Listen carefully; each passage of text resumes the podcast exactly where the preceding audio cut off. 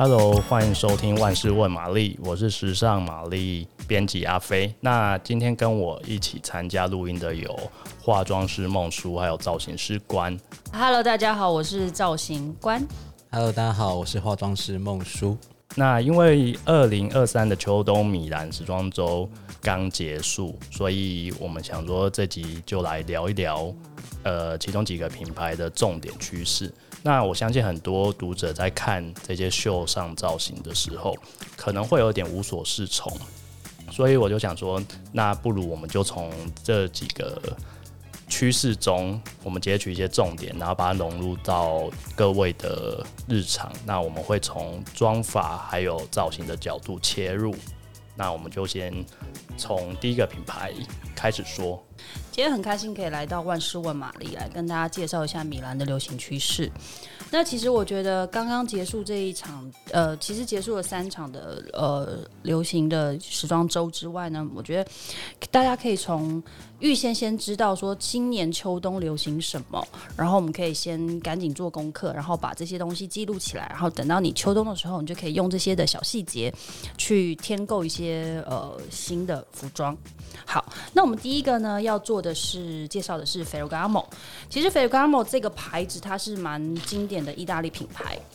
但是呢，我觉得它这这一两季从呃秋春夏开始，就是今年的春夏开始呢，它就换了新的设计师，然后这个设计师呢。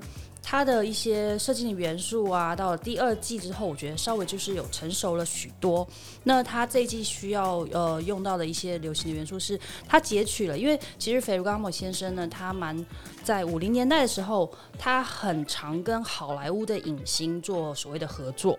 比如说帮他们设计电影里面的服装啦，或是他们的私服，或是他们出席一些呃重要的经典的典礼的一些服装概念。因此呢，我就会看到说，其实他在这一季秋冬时候，我看到很多五零年代的服装的细节在这里面出现。比如说，你会看到一些，呃，比如说在呃比较那种蓬裙啦，或者是它上身是稍微合身一点点的透肤的一些细节的上上衣，然后或是一些比较宽肩的大外套，然后在它这季的秋冬的女装里面出现蛮多的。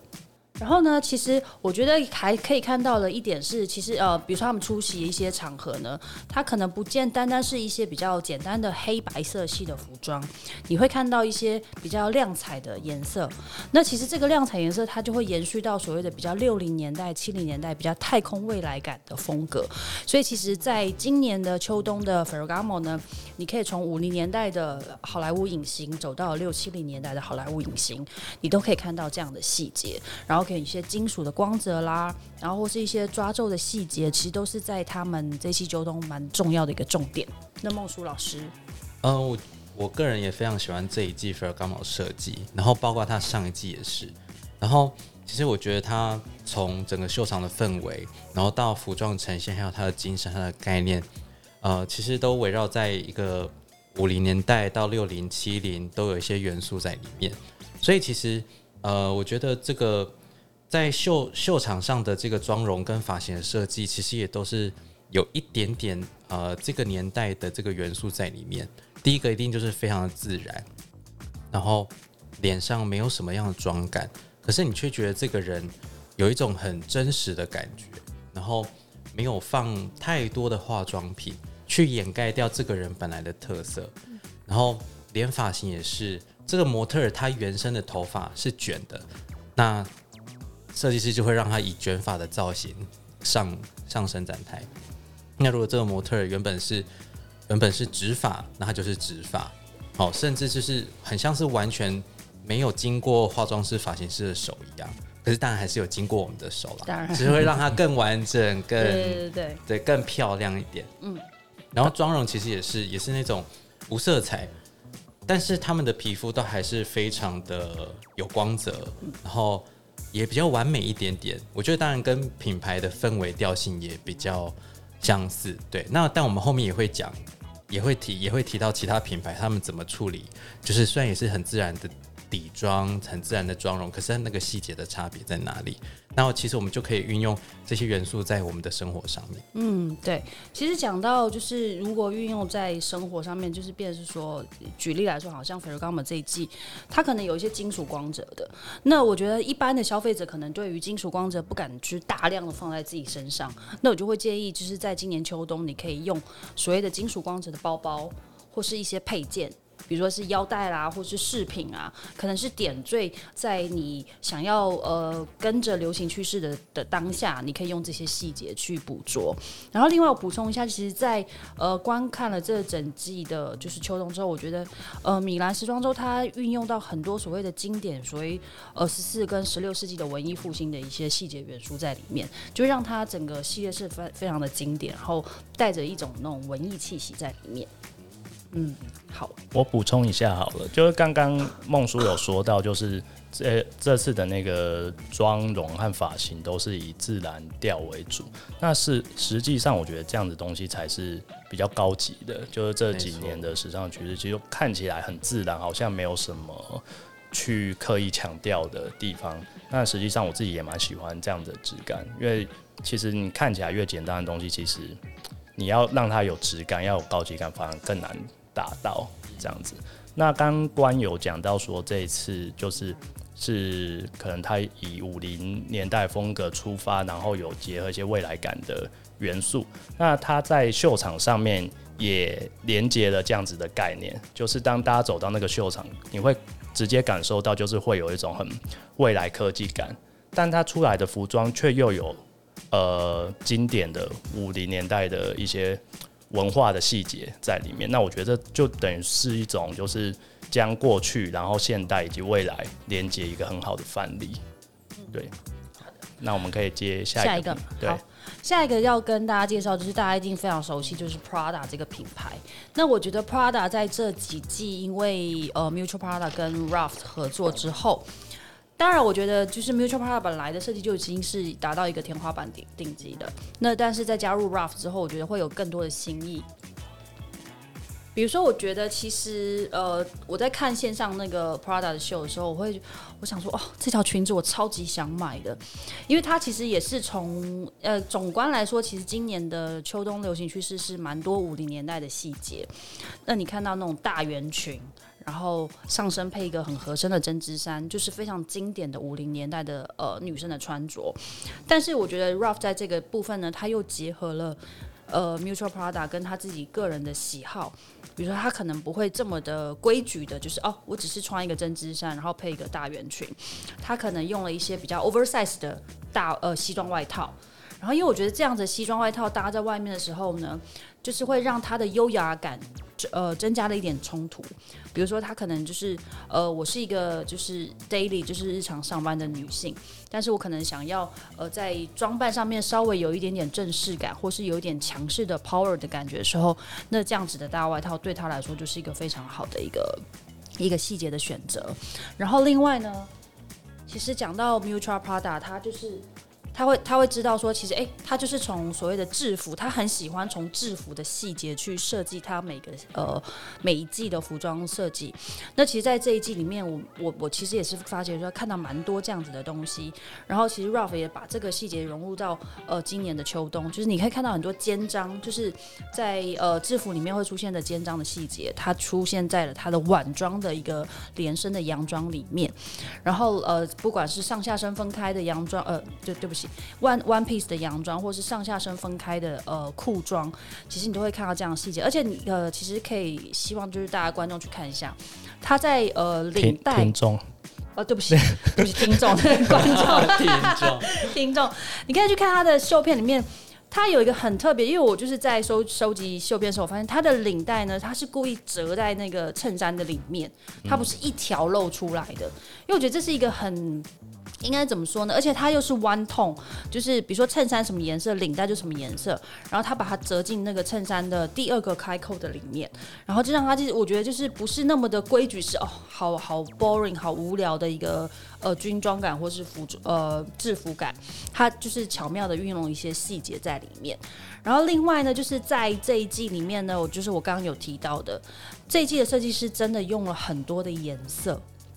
不管是呃浅色系啦，或是艳色系呢，你都会看到很多。因为比如说像是呃 Miuccia Prada 跟 raf 这这一季呢，它用了很多那种鲜艳的大红色，然后鲜的鹅黄色，然后再拼接了所谓的粉嫩的色系，然后在上下身的时候错开或是弯痛的穿穿法，都让它这一季的风格变得很特别。然后另外一定要提到是，呃 Miuccia Prada 他很喜欢用的那种 print。印花图文，对，图印花图文，在这一季也用到非常的多，但是它可能不是那么大范围的，就是可能像以前它可能会有大大面积的一些运用，可能因为 Ralph 可能本来就是喜欢比较简素的一个风格，你看他自己的设计也知道，所以他把这个东西呢是点缀在他整季的秋冬的里面。然后我觉得必须要提到的一点是，呃，他们这一季的另外一个亮点是他们的鞋子跟包包。就是你看到他的鞋子跟包包，就会让他觉得，哎、这鞋子真的会想要买，因为他的高跟鞋不是一般的就是简单的高跟鞋，他在，因为你仔细看一下他们在服装设计上面来说呢，有一些呃，比如说我刚刚提到那个五零的大圆裙，它大圆裙不是简单的大圆裙，它可能在裙子的上面会有一些立体的花朵的对饰坠饰，那他也把这个坠饰呢运用到了鞋子上面，然后他每一双鞋都有那种。感觉就是舞动的立体的花朵在上面，然后它包包就回归于可能就是很呃制服式的规矩的梯形的硬壳的手提包，然后让它稍微 balance 一下它整身的一个视视觉穿着。嗯，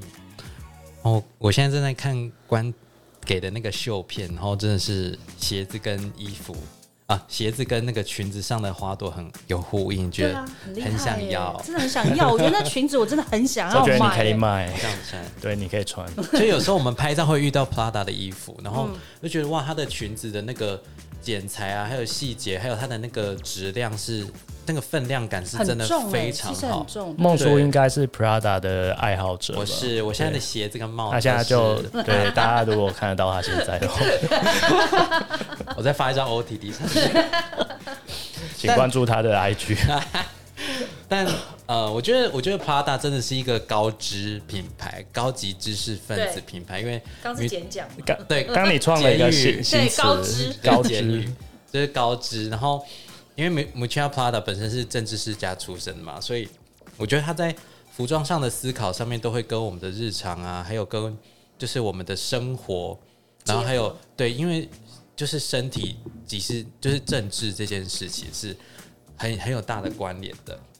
所以其实我觉得在他们秀上的妆法都会延续这样子很高冷、很素雅，就是对我我脑海我脑袋里装很多东西，嗯，但我就不用。太靠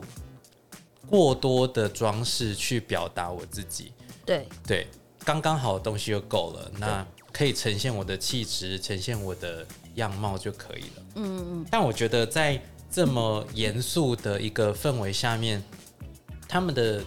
其实还是有一些很可爱的小细节。嗯，就比如说他他他的他的这个袖上的妆，虽然说整个脸都是非常干净的。然后好像也没有化什么妆，甚至他会留模特脸上的那个雀斑啊，甚至一点点黑眼圈，然后嘴唇好像也都没有很完整，但是他却突然给你来一个很强烈的白色、粉白色或是粉蓝色的睫毛，然后去突破你一个你你的你对于这种很很性冷淡的这种。哦，对。性冷淡的这一种性冷淡风、呃、性冷淡风的框架，你就会觉得哦，好，怎么好像又有点可爱？就是他有他的那种小小的幽默在里面，他有放入一些玩味感在里面，让大家觉得哎、欸，看起来好像很冷调，但是你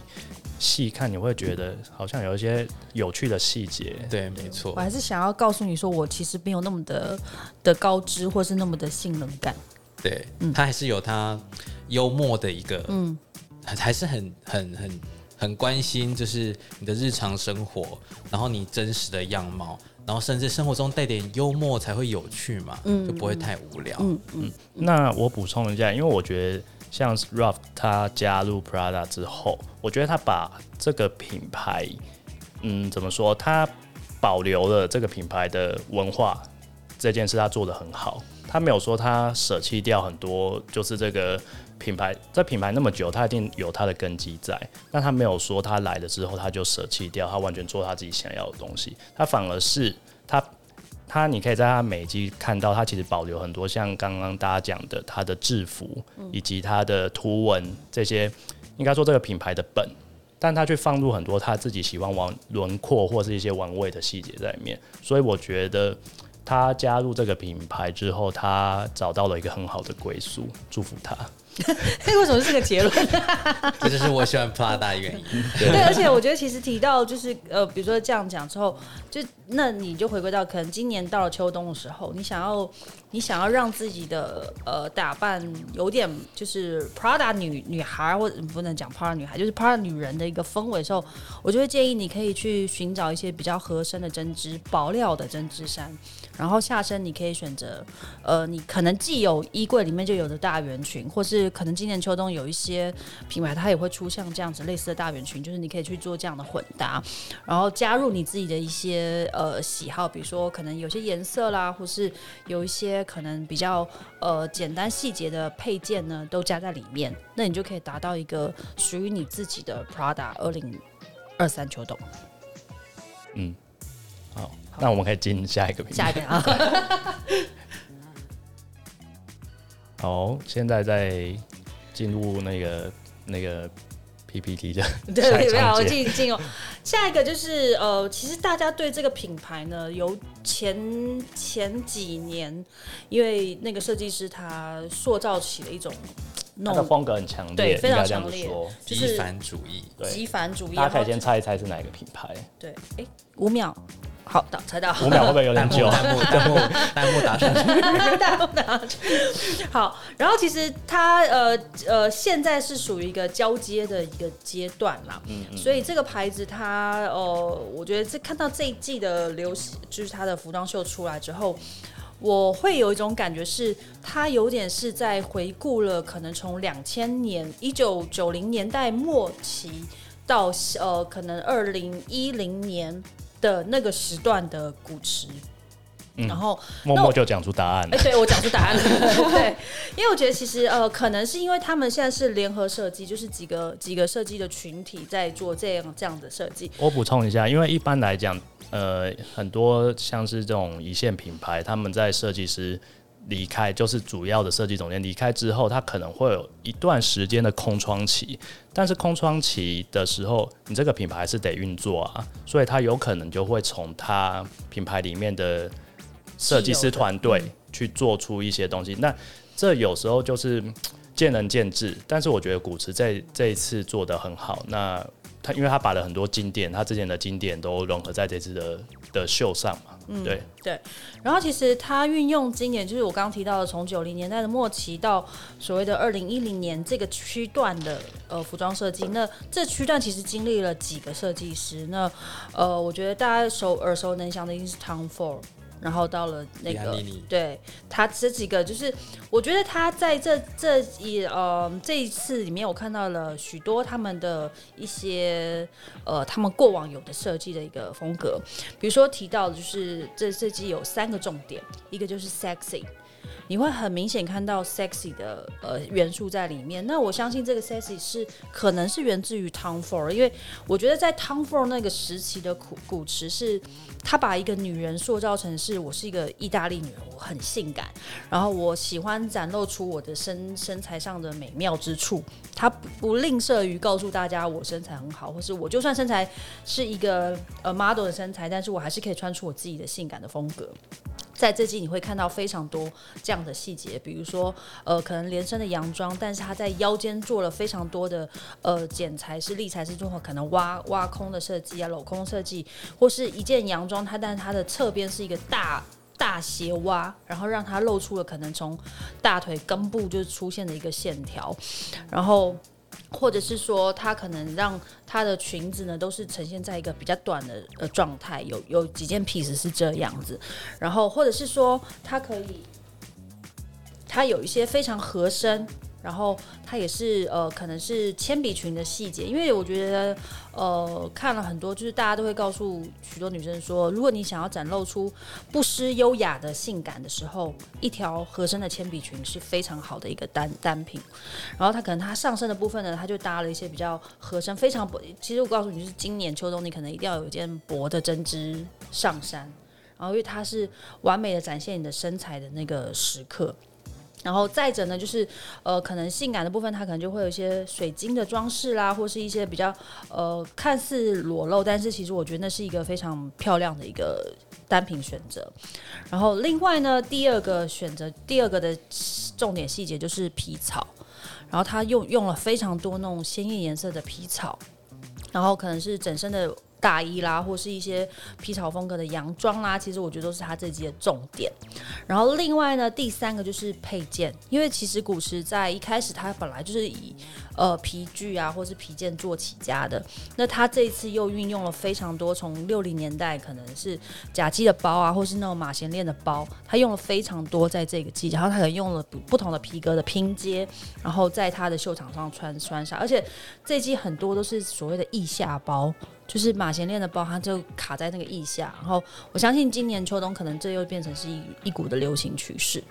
腋下包其实已经流行了好几季了。那我觉得它还还是受到很多女生朋友的欢迎。对对，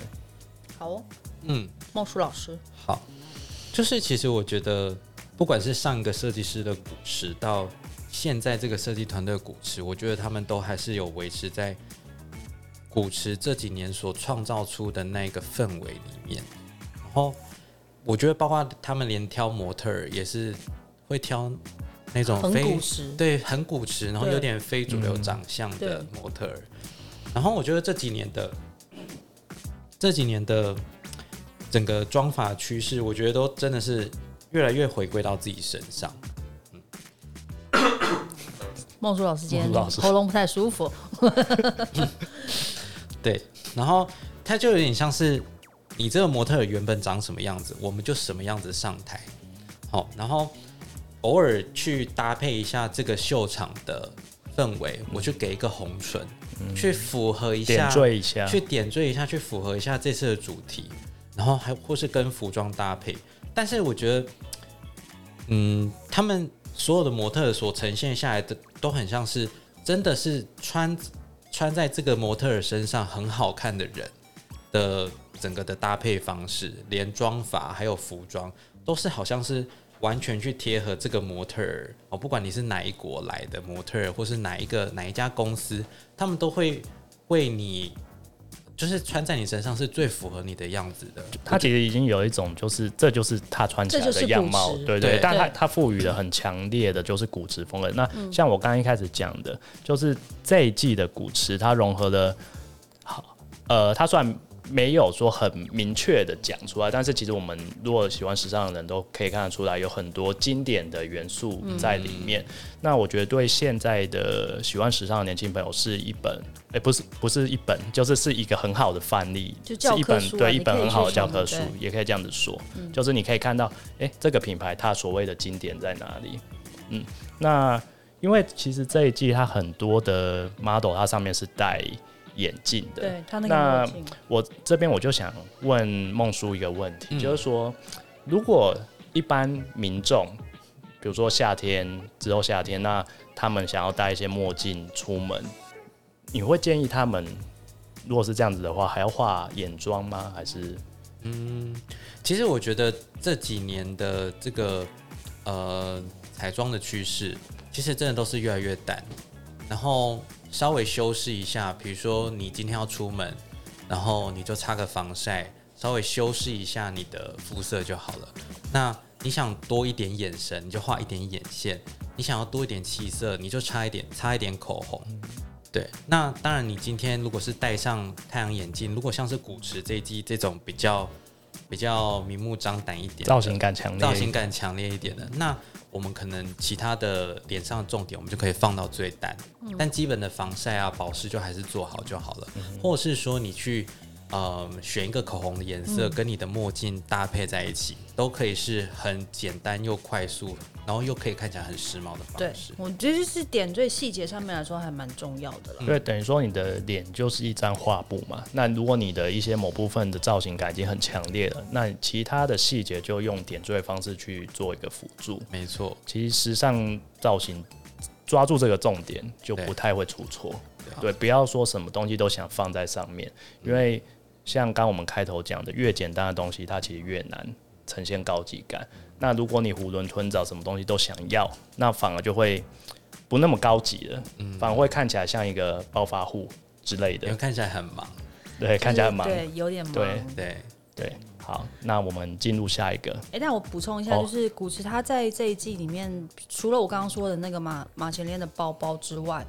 他在呃鞋子部分，他其实也是回归很多，比如说他用一些，呃，你看到很多经典那种方头的呃高跟鞋，然后或是乐福鞋，在他这一季里面都用了非常多。然后，所以我就觉得是，其实总观就是古驰这一季就是一个大回顾。嗯，好。下一个我们要进行到 Diesel，我觉得 Diesel 这个牌子是在这几季它又开始慢慢的回温跟回锅了起来。因为我记得在我一开始做编辑的时候，那时候人人都一定要有一条 Diesel 的牛仔裤，因为就觉得感觉好像穿了之后就是哇塞，腿瞬间拉长了大概一百八十米吧，啊，有点恐怖哦。就是我这就是强调它的剪裁跟它的丹宁的布料是用的非常的好。那在这一季新的这一季秋冬呢，他一他跟了一个保险保险套的一个品牌合作，杜蕾斯，杜蕾斯对。那他在，因为我觉得其实还蛮符合他的品牌形象啊，因为他本来在品牌形象上就是走一个比较 sexy，然后狂放，然后不羁，然后可能就是一个走一个极致性感的一个路线。那所以他跟他的合作，我觉得是相当的合意的。那在这一季的主要的一些设计里面来说呢，我觉得他把丹宁这个东西，呃。变得很有趣，因为它不是只有单单的丹宁，它让丹宁的布料那用了很多的镭射切割或是烧烧花的细节，让丹宁的这个布料本身的已经变得是可以做多样性的变化。然后在秀场上，你就会看到很多那种连身的洋装呢，它可能就是把一块丹宁布可能烧熔烧成很特别的纹路跟花样，然后它衬的底呢是那种蕾丝很透肤的细节，所以又达到他想要的性感。然后跟他想要的丹宁的一个氛围，然后除此之外呢，我觉得就是他用了很多所谓的 print 的的细呃，就是那种镭射的 print，在他这一季里面，然后他让他的风格是可能，哎，我单不只有单单就是所谓的丹宁，那我也有很多呃运用一些高彩度的一些布料啦，或者是一些科技布料，然后运用在这季里面，然后我觉得就是让他的整个氛围变得非常的科技未来，然后又有性感的风格。好，我觉得第一首就是辣，嗯，对我真的好喜欢。辣妹，就是辣妹，而且她是高级辣妹，对，辣弟辣妹，对，一些千禧辣妹必备的，对对对，Y two K 辣妹，Y two K，然后我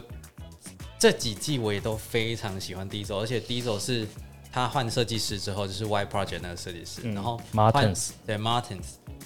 他换上之后，我每一季都一定会关注。然后再加上我们台湾有几位模特儿朋友，就是过去很长一些工作的模特儿朋友，这几季也走上了 Diesel 秀，所以就是更加深我对 Diesel 这几季的这个关爱、关注、好感、对好感关注、关注。关注对，那我觉得 Diesel 算是嗯牛仔品牌，那你知道穿牛仔的人，他一定就会呈现一种很自然的氛围，嗯，然后。我觉得在品牌的秀上的妆法也是很刻意的去放大，我会说放大这样子的这个形象。然后你看他们的他们的底妆其实都非常非常少，我甚至不遮黑眼圈，我甚至把黑眼圈留着。然后如果这个模特天生没有什么眉毛就没有眉毛，但是他们会却会让模特的皮肤哦，包括露出来的身体都呈现非常油亮的光泽。然后再加上一点点的唇蜜，哦，就有点你知道九零年代不是很流行唇蜜嘛，嗯，所以他们就会刻意把这种有点九零年代，然后又很性感，然后却又很当代的元素给放进去，然后刻意去不不不刻意去上任何的颜色的彩妆，然后只做质地，比如说啊、呃、眉毛有很强烈的毛流感啊，然后甚至是头发也是很随意的梳到非常非常的贴，然后或是说像有些黑人模特他们会帮模特编那个贴头，对黑人的贴头皮辫，嗯、对，就是完全去呈现这个模特他自己文化的样子，嗯、然后亚洲人就是都很干净素雅。可是你也都看不出什么太多的妆感，对，去跟 Diesel 他每一季的服装去做很强烈的呼应，嗯，我非常非常非常的喜欢，嗯，而且我觉得看完他这一次的秀秀片跟秀秀就是时时装周之后，我觉得他的性感会让我觉得。就是也是走，他其实不是说真的是走极高级的的性感，而是他的他的性感是非常的自然而然。就是你看到他秀片上有很多那种连身的呃洋装类的东西，他故意用那种有种自然的撕破感。去处理它的布料，然后但是这个布料在模特儿走动之间，它并没有是很刻意的，就是哦我要露什么东西，我要露什么东西，但是它是在一个高级的布料跟高级的剪裁方面来去呈现他想要呈现的一个性感。因为我觉得像刚刚关说的这种，就是有点像解构解构的技术来讲，其实很多设计师都很爱用解构这件事去玩，但是。如果你要怎么让它做的自然而然，然后质感要到位，这就是设计师的功功力来源，不然它会变得有点像是，嗯，不是很成熟的作品一样。那我觉得 Diesel 在这部分，他把这个技术结合的很好，而且他也是保留了这个品牌它的底蕴吧？怎么它的丹宁本质对本质。融入到这些创新的技术上面，然后一些剪裁，所以它才会在这段时间受到全世界时尚人士的关注，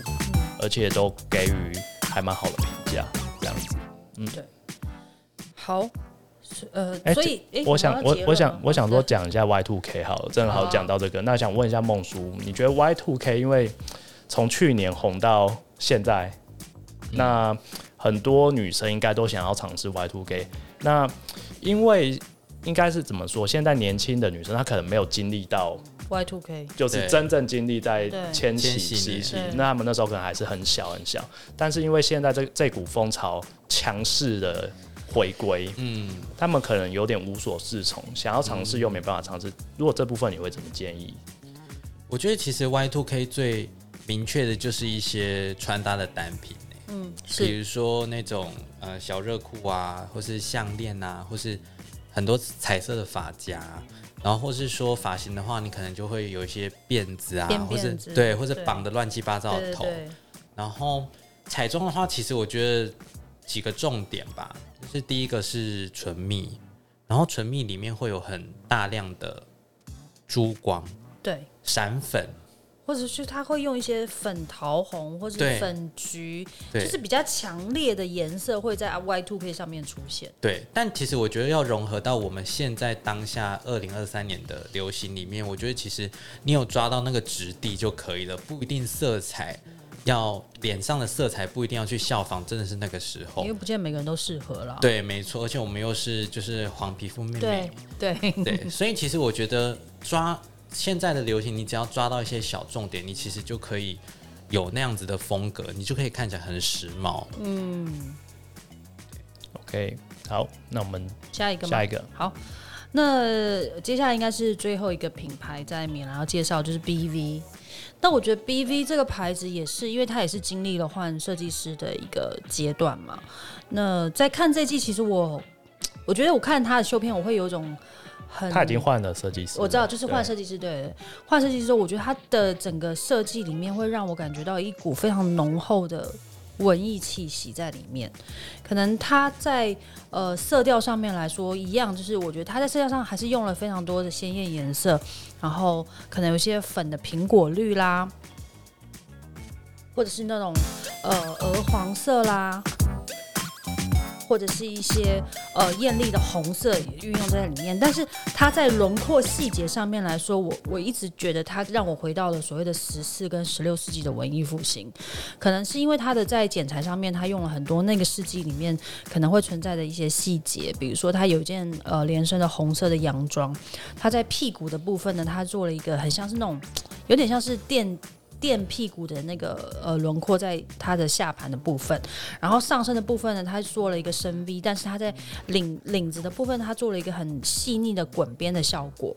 然后另外呢，我觉得它也很强烈的把它的经典的皮革的处理上面来说呢，运用在这一季的呃服装的皮革上面，你会看到很多那种呃看似就是有点像是浮雕的皮革的细节，在它的上衣的部分或是在裙子的部分，你都会看到非常的明显。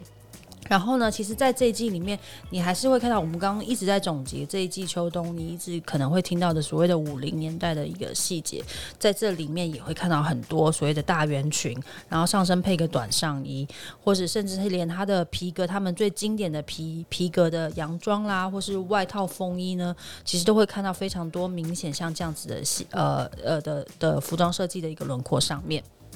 我补充一下，刚。讲到 BEV 这个，它有个重点是，它是这个设计师马修的意大利三部曲的最终章。嗯、对，那其实他这次我其实很喜欢这场秀，因为这场秀你进去的时候，你会感受到一种就是，它没有太多的，就是它的一些其他其他的一些外在的因素去干扰。那它围绕在一个他想呈现的。就是有点诗意，然后哲学性的东西在里面，但他又不是说把这个东西拉的离观秀者那么远，他反而就有点结合到日常里面。就像我们今天在讲的这个主题，这他秀上的那些人，你觉得这些东西都是有可能会可以出现在日常里面的，但它的工艺细节却是，我觉得就是它的 detail 做的很很很很高级，嗯，对，所以我蛮喜欢的。然后他有说一句话。我想分享一下，他说，其实就是在没有如果在没有阶级之分的情况下，世界上所有每个人都值得被邀请。就等于说，时尚这件事，它不是一个很远很远的一件事，他把它他想要把它放到可能就像日常里面，对，那我觉得就还蛮好的。但我自己很爱，嗯、对，但希望这可以达成了。希望我也可以被邀请。对，而且提到就是刚呃，我觉得呃，看完这一季的 B B 会，我我其实很喜欢它某一些单品，就是它的呃，其中有一套它是上身跟下身是弯筒的，是灰色细调的一个裤装，是女模特穿的。然后它上身的部分就是让我觉得它是有一种比较看似很规矩的圆领的。的上衣，然后前面有两个口袋，然后它翻扣翻袖的部分呢，又是呈现一个白色的翻袖，然后下身配的它这整体的感觉是非常的宽松，但是我觉得其他是从呃，比如说像那种类似那种男装感的风格去截取到它这季里面有你会看到很多，然后。它让它整体的细节就是这它，但它搭配了呢，却是搭配了一个金的项链，很简单的粗的金项链，然后耳环。那你就会觉得这个女生她虽然是她想要穿的很中性，但是她在一些配件跟细节上面来说呢，她又达到了所谓的女性的一个温柔的优雅感。嗯，因为她把实用性这件事很强调，就是她把实用主义这件事很强调融入到她的设计里面。我觉得是蛮特别的。然后其实，在这一季里面，他用了非常多的呃呃，比如说雕花的细节，或是一些立体装饰在他的服装的面料上面。那我觉得这是在呃这几季看起来，我觉得他这一季的终章的这个呈现是非常的完整。应该是说，他一直想要强调一件事，就是说时装这件事情应该要回归纯粹，就是说。但他不是不是他不想要把它拉得很远，就是说时尚这件这个东西就是离一般民众好像很有距离那样子。他想要把这个品牌它的一些它的工艺，然后结合所谓的服装实用性，传达给世界上所有喜欢服装的人。我觉得这件事很重要。嗯，好，那孟苏老师，嗯，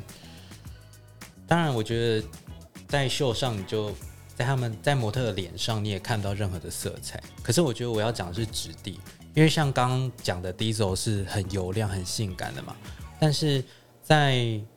BV 这场秀，我看到的是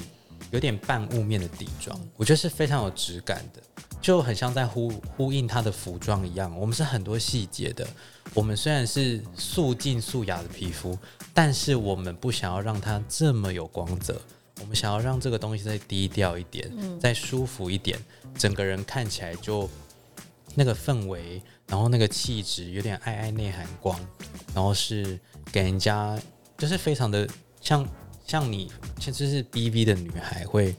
会拥有的那种皮肤的状态，对。但是而且他们皮肤的保湿性啊、保湿度，然后还有那种微微的光泽，其实都是一直在创造一种，就是你真的是很照顾自己，你是回到自己身上，就像是你在意呃 B B 服装上的这些微小的细节，虽然说可能不是这么多人一眼就看得出来，可是这个东西是只有你懂的，对。也是蛮高知的，嗯，它的简约跟 Prada 的简约又不太一样，一样。对，它的高知我觉得是带着那种很像是那种家里面是有艺术家，或是就是从事一些艺术相关的。呃，女生培养出来的一个细节，因为她喜欢的东西可能就是可能比较古典一点，对，有细节。然后她喜欢一些十六、十四世纪的画作啦，或是她喜欢那时候的一些呃存在的一些主义，所以会让别别人觉得说她喜欢的东西是有一点点温，它不能说温度，就是温度可能会比呃所谓的 Miuccia Prada 那边会稍微不太一样，因为它有在强调它，它。等于说每个品牌它有在保持它自己品牌的一个精神在。嗯、那 Miuccia Prada 因为它本来就是制服还有图文是它的强项在做，它也从这些东西去做改变，所以它的它的简约又跟 BB 的简约又有点不太一样。好哦，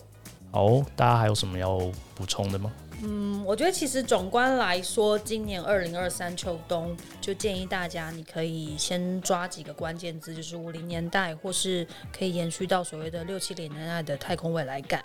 那在细节上面来说，可能就是有一些鲜艳的颜色可以运用，然后轮廓就是裙型的轮廓跟上身的轮廓，可以抓在你在今年秋冬可以想要在就是运用到自己身上的部分。那呃，细节就是可能金属光泽啦，或是一些亮亮彩的颜色，都是今年秋冬你还是可以就是延续下去。嗯，我这边再补充，还有无性别这件事情，也是其实这几年一直设计师在传达的一个概念，就是说，其实很多服装的东西，它已经无关乎是男是女。我觉得大家不用去刻意说去区分，其实你时尚这种东西，就是你不要去局限自己。对啊，你觉得好看的东西你就买。像刚刚孟叔说，他觉得 Diesel，他觉得这些单品很辣或什么，他很有兴趣。那他也可以去买来搭配。无论你是男或是女，你只要觉得自己开心，你觉得自己是时髦、有自信，我觉得这才是最重要的。嗯，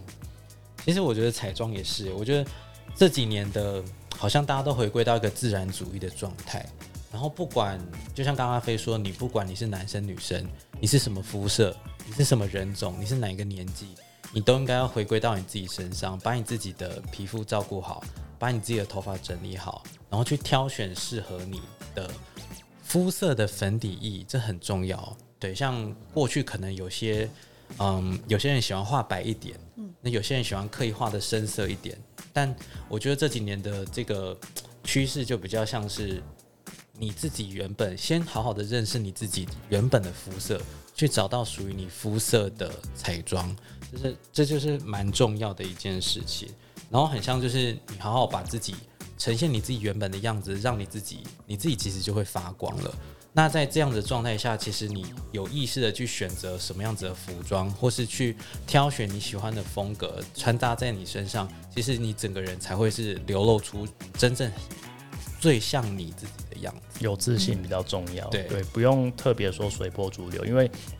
像我们今天讲的很多东西都只是参考而已。对，那我觉得大家还是觉得适合自己的东西比较重要。嗯，因为其实时装周还有很多很多个品牌，那我们今天就是截取几个重点趋势分享给大家。大家，那如果大家之后在看秀的时候也